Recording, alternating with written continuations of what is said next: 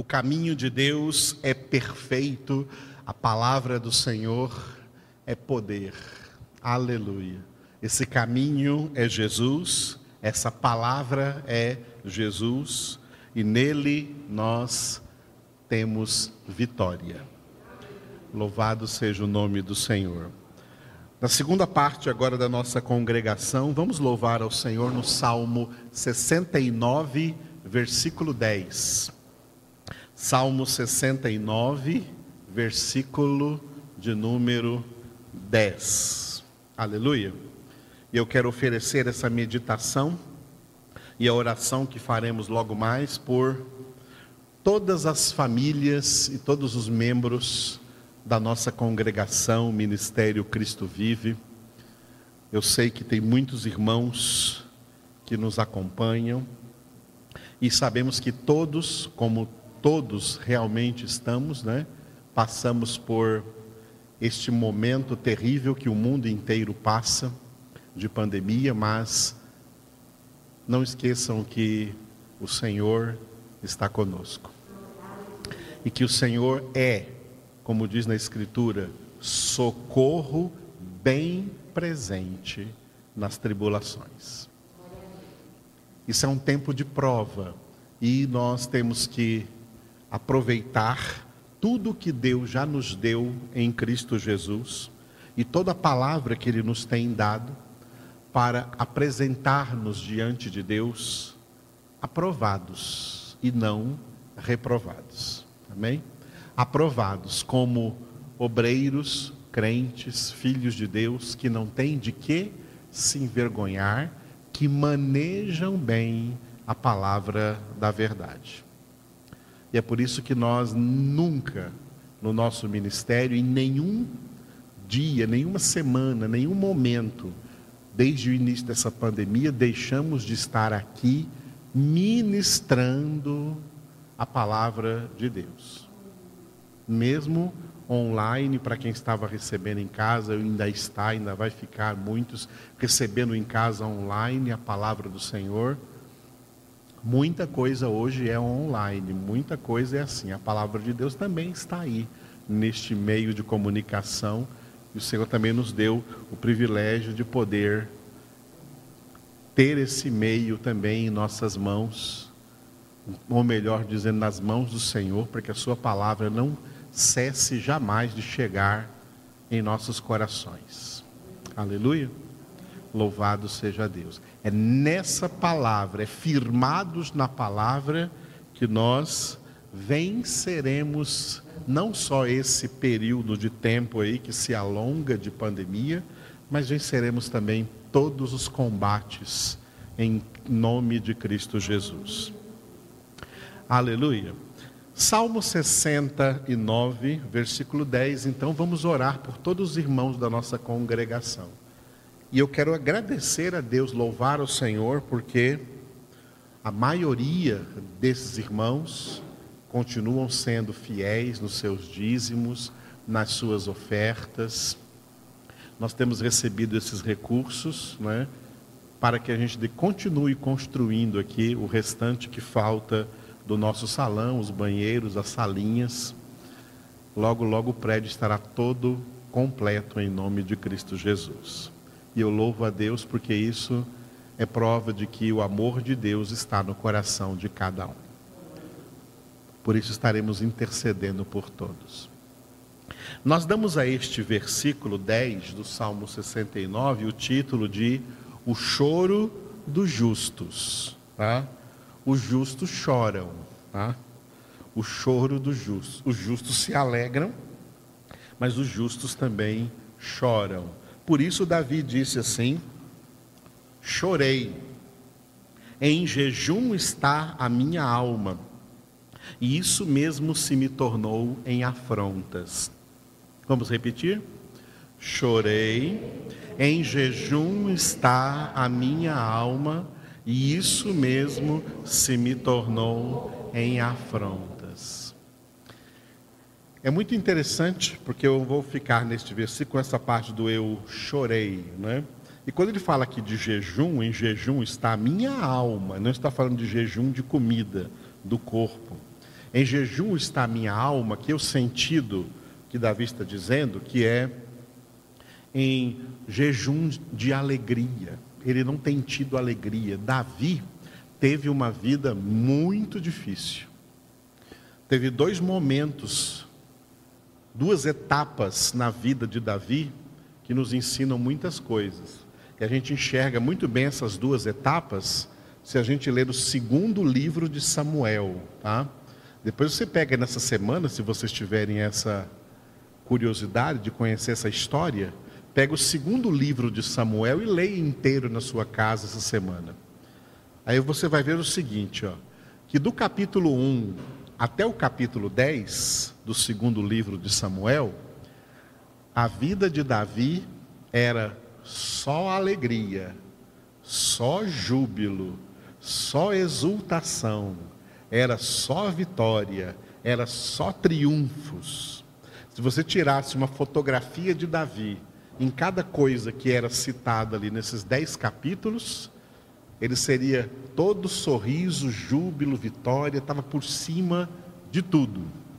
Mas quando chega no capítulo 11, acontece algo terrível: o pecado de Davi. E é por isso que Jesus disse, né, em Mateus 26, 41, olha. Vigiai e orai para que não entreis em tentação. A nossa alma humana, nós como seres humanos, somos tão terríveis, a nossa alma, ela é tão inclinada ao mal, que quando Deus permite que só coisas boas aconteçam conosco, a gente chega num ponto em que a gente relaxa espiritualmente. Porque tudo do bom, tudo de bom está acontecendo. Estava acontecendo tudo de bom com Davi, depois de um período que ele veio, no primeiro livro de Samuel, um período em que ele veio, em que ele teve que até se fingir de doido, que ele teve que se esconder em cavernas, que ele estava sendo perseguido pela pessoa mais poderosa da nação, que era o rei Saul, perseguido pelo exército da nação. Saul pegou o exército todinho da nação de Israel para perseguir um homem, Davi. Ele teve que fugir, se esconder e passar por várias situações terríveis. Depois de tudo isso, e ele permaneceu fiel ao Senhor, permaneceu firme no Senhor. Então, depois da morte de Saul, Deus engrandeceu Davi. E só foram coisas boas para Davi, aí, do capítulo 1 até o capítulo 10 do segundo livro de Samuel. Mas aí, de repente, isso não fez bem para Davi. Está vendo? Quando só tem coisas boas na nossa vida, acaba concorrendo para o mal, porque a gente relaxa. Tá? a gente relaxa, a gente para de ser zeloso, está tudo bem, não tem nada de mal, tudo beleza, e a gente então baixa a guarda. Foi o que aconteceu com Davi. E chega no capítulo 11 do segundo livro de Samuel, tem o pecado de Davi com a mulher do seu vizinho, de um dos seus soldados, Batseba, e por causa dela ele acabou sendo o instrumento para a morte de Urias, que era o esposo legítimo de Batseba. Ali foi o pecado de Davi. Pois bem, resultado. Diante da palavra que Deus mandou para ele, ele teve um genuíno arrependimento do seu, do seu pecado, ele confessou o seu pecado. O Salmo 51 é o salmo clássico da confissão de Davi aí do seu pecado. O pecado foi perdoado. Só que pecados são perdoados, mas consequências permanecem. Tá? É bom que se saiba disso. Ah, vou cometer o pecado, mas Deus vai perdoar. Per... Tá bom, Deus vai perdoar mas consequências permanecem. Deus cura uma ferida. A ferida, uma ferida no nosso corpo cura, mas as cicatrizes ficam, as marcas ficam. As marcas desse pecado de Davi passaram a segui-lo para o resto da sua vida. Então, se você ler, quando você ler o segundo livro de Samuel, do capítulo 12 para o fim, do capítulo 1 ao 10, você vê Davi só em vitória, triunfando, alegre, está tudo bem. Aí chega o capítulo 11, onde tem um pecado dele. Do capítulo 12 para o fim do livro, que vai até o fim da vida de Davi, ele era um homem altamente quebrantado, humilhado, passou por várias humilhações, humilhações em sua própria casa, por causa da conduta dos seus próprios filhos, humilhação diante de pessoas aí que eram cidadãos do reino do qual ele era rei em Israel, pessoas que humilhavam a Davi. Se você tirar fotografias de Davi, do capítulo 12 até o final do segundo livro de Samuel, é um homem cabisbaixo, oprimido, triste, quebrantado. Nunca mais ele pecou permaneceu fiel ao Senhor, mas em lágrimas. A sua alma fez jejum, jejum de alegria, jejum de momentos de triunfo, jejum de momentos de júbilo. Ele sentiu falta desses momentos, porque a vida dele se tornou uma vida amarga, mesmo ele tendo sido perdoado diante de Deus tendo confessado seu pecado, as consequências, as marcas ficaram no quebrantamento, no quebrantamento de Davi. E ele chorou, chorou muito. O justo chora. Por isso Jesus disse, eu coloquei como referência deste versículo de hoje, Mateus capítulo 5, versículo 4. Veja aí na sua Bíblia, Mateus, Mateus capítulo 5, versículo 4. Aonde nas nossas Bíblias em português está, está escrito bem-aventurados, tá? Só que no lugar de bem-aventurados, nós vamos dizer benditos, tá? Mateus 5, 4. Jesus disse assim, ó, Benditos os que choram, porque serão consolados. Repetindo: Benditos os que choram, porque serão consolados. Aleluia. Quando Lucas escreveu esta, estas, é, estas bem-aventuranças que tem em Mateus 5, no Evangelho de Lucas, Lucas colocou também o contrário. Ele colocou assim: Ai de vós que agora rides, porque lamentareis e chorareis. Assim como nós vimos agora há pouco no livro de Provérbios, uns se dizem ricos e são pobres, outros se dizem pobres e na verdade diante de Deus são ricos. Os que se dizem ricos são os que agora se alegram, se alegram no mundo porque as riquezas são para buscar os prazeres do mundo, as alegrias do mundo, as alegrias fugazes. E a palavra de Deus para essas pessoas é: ai de vós que agora rides, porque lamentareis e chorareis. Mas, aqueles que dizem que são pobres, mas na verdade são ricos da graça diante de Deus, por que dizem que são pobres? Porque sentem as dificuldades sentem as tribulações, porque são pessoas quebrantadas, são pessoas que choram também diante do Senhor.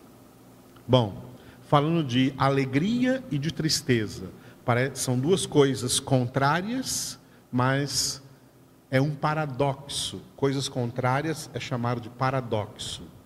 Nós que somos de Deus, os verdadeiros filhos de Deus, nós somos pessoas de extremos. Somos pessoas de extremos.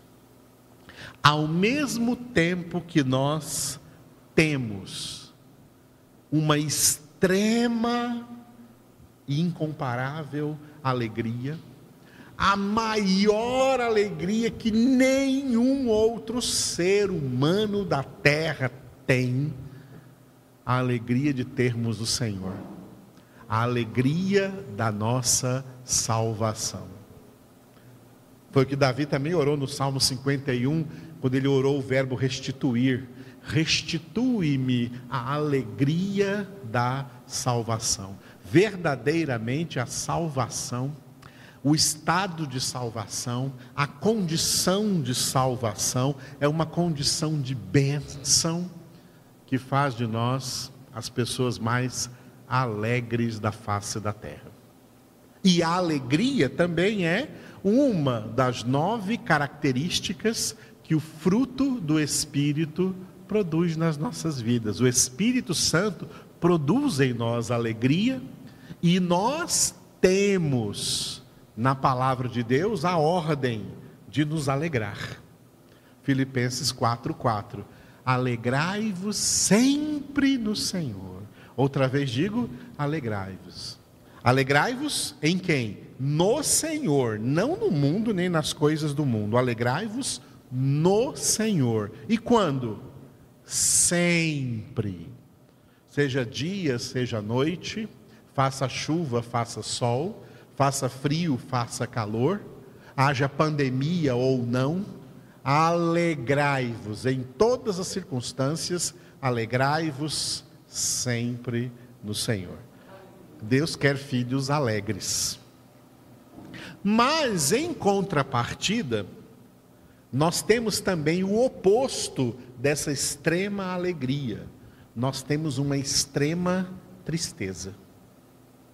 Uma extrema tristeza. Uma, estre... uma tristeza que primeiro começa dentro de nós.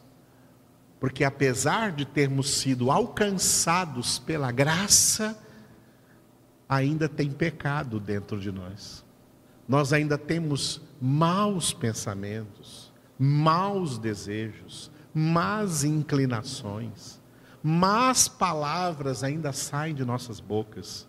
Nós temos o que enfrentar uma luta que é a luta mais difícil, o combate mais difícil das nossas vidas é o combate interno, é a luta contra o pecado, e nós temos na Escritura a revelação de que essa luta tem que durar até a morte.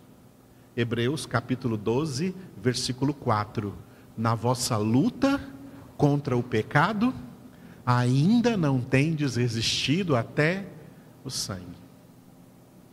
Essa luta contra o pecado é da onde vem uma das razões do nosso choro. Né? Benditos aqueles que choram por causa da luta contra o pecado. Porque tem gente que não está nem aí para o pecado, acha normal. E nós até choramos, porque não queremos mais isso, e está dentro de nós. Paulo era um desses que chorava por isso, e ele desabafou em Romanos capítulo 7, quando disse: Eu sei que em mim, em minha carne, não habita bem nenhum, porque o pecado habita em mim. E ele chegou a dizer: Desventurado homem que sou. O mesmo Paulo que escreveu Filipenses: Alegrai-vos sempre no Senhor. Ele diz em Romanos 7: Desventurado homem que sou mostrando esse paradoxo que nós temos entre extrema alegria e extrema tristeza. Além de termos um motivo de extrema tristeza dentro de nós, que é o nosso pecado com o qual nós temos que combater, é obrigação nossa e uma obrigação pessoal, hein? Cada um combate pelo seu pecado. O marido não combate pelo pecado da esposa, é pelo dele. A esposa não combate pelo pecado do marido, é pelo dela. Os pais não combatem pelo pecado dos filhos, tem que ensinar os filhos a eles mesmos, vocês mesmos que tem que combater. Cada um é que tem que combater contra o seu pecado. Porque não é o pecado da outra pessoa que pode levar você para o inferno, é o seu pecado. E é contra o seu pecado que você tem que lutar todos os dias, e essa luta dura 24 horas por dia. Porque 24 horas por dia o pecado está vivo dentro de nós e nós temos que combatê-lo. Isso nos causa choro, isso nos causa pranto. Mas benditos os que choram, porque serão consolados. Sabe qual será o consolo? O consolo será que, quando Jesus vier, nós seremos, num piscar de olhos, transformados, seremos iguais a Ele. Iguais a Ele em que? Na santidade. No céu, nós não teremos mais nenhum pecado dentro de nós. No céu nós não vamos nem nos reconhecer. Alguém perguntou para mim uma vez, pastor, lá no céu nós vamos conhecer alguém? Eu falei assim: nós não vamos conhecer nem nós mesmos. Porque nós vamos olhar para nós mesmos, puxa, não, tô, não tenho mais nenhum mau pensamento, não tenho mais nenhum mau desejo, não tenho mais nenhuma má inclinação, não estou nem me reconhecendo. É por isso que nem olhos viram, nem ouvidos ouviram, nem o coração humano imaginou o que Deus tem preparado para aqueles que o amam. E é por isso que essa é a nossa esperança. Cristo em nós, a esperança da glória, e por isso João escreveu em 1 João 3,3: quem tem essa esperança, a si mesmo se purifica, como também ele é puro. E o instrumento dessa purificação, irmãos, é a palavra de Deus, não há outro não. Por isso, João 17, 17, Jesus orando por nós, Pai, santifica-os na verdade, a tua palavra é a verdade. É a palavra que opera essa santificação sem a qual ninguém verá o Senhor. Mas além desse motivo de extrema tristeza interno, nós temos motivos de extrema tristeza externamente. Quando, quando olhamos para o mundo e vemos que o mundo inteiro jaz no maligno. É uma visão triste. Olhar para o mundo, mundo ateu, mundo sem Deus, mundo inimigo de Deus, mundo que não ama a Deus, pelo contrário, mundo que odeia a Deus, causa nos filhos de Deus uma grande tristeza, uma extrema tristeza e choramos. E Jesus diz: Benditos os que choram, porque serão consolados. Mas isso deve ser uma das motivações para pregarmos o Evangelho no mundo. E ao pregarmos o Evangelho no mundo, aí é que seremos também odiados e perseguidos pelo mundo e perseguido por pessoas até que nós chamamos de entes queridos, de familiares, que nos odiarão por causa de Jesus. Como Davi disse nesse salmo aqui, em outro versículo anterior que nós já vimos, eu sou como um desconhecido para os próprios filhos da minha mãe, para os meus próprios irmãos, por causa do Senhor. E isso também causa choro. E por isso tudo Jesus disse, ó, benditos os que choram, porque serão consolados. E o consolador já habita em nós. Deus é consolador, não só o Espírito Santo, a pessoa do Espírito Santo. O Pai é consolador, Jesus é consolador, a palavra de Deus nos consola. E o Espírito Santo é consolador, o Espírito Santo nos consola. Deus é o Deus, como Paulo disse, 2 Coríntios capítulo 1, Deus de todas as consolações, que nos consola em meio a todas as tribulações. E é por isso que somente a Ele nós recorremos, somente a Ele nós invocamos. Obrigado, Senhor. Deus, nós elevamos agora as nossas vozes em oração a Ti. Tu conheces todos os motivos da nossa alegria e Tu conheces todos os motivos também da nossa tristeza. Tu conheces os motivos daquilo que nos leva às lágrimas, mas nós te louvamos porque esses motivos são justos, porque este é o choro dos justos o choro dos que te amam, dos que amam a tua palavra, dos que amam o teu evangelho, dos que querem buscar, ó Deus, cada dia mais a tua glória, a tua face, o teu poder, o teu amor, a tua presença, a tua santidade. Nós esperamos em Ti, Senhor, nós confiamos em Ti, nós nos entregamos em Tuas mãos. E diante dessa palavra, Senhor, eu oro de maneira particular por cada um dos teus verdadeiros filhos e filhas sobre a face da terra. Em especial, eu coloco os membros da nossa congregação, os de perto e os de longe, anima-os, consola-os, fortaleça-os, acompanha-os, envolve-os, Senhor, com a tua presença, cura-os de toda enfermidade, de todo mal, Senhor, dá-lhes saúde física, saúde mental, saúde emocional e principalmente saúde espiritual. Venha enchendo a todos com o teu Espírito Santo, com o teu amor, com a tua presença, com a tua graça.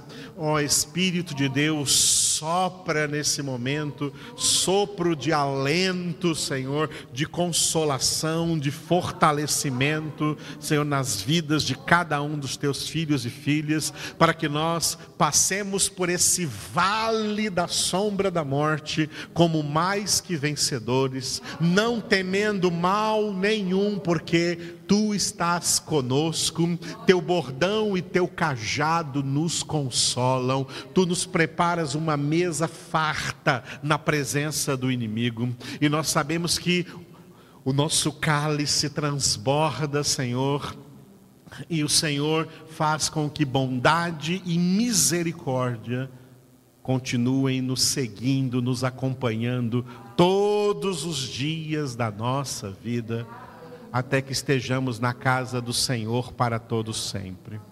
Abençoa todos os irmãos que continuam sendo fiéis, ó Deus, e também generosos nos seus dízimos, nas suas ofertas, nas suas doações. Nós entregamos a Ti todos os detalhes, ó Deus, do término da nossa construção, tudo está nas Tuas mãos.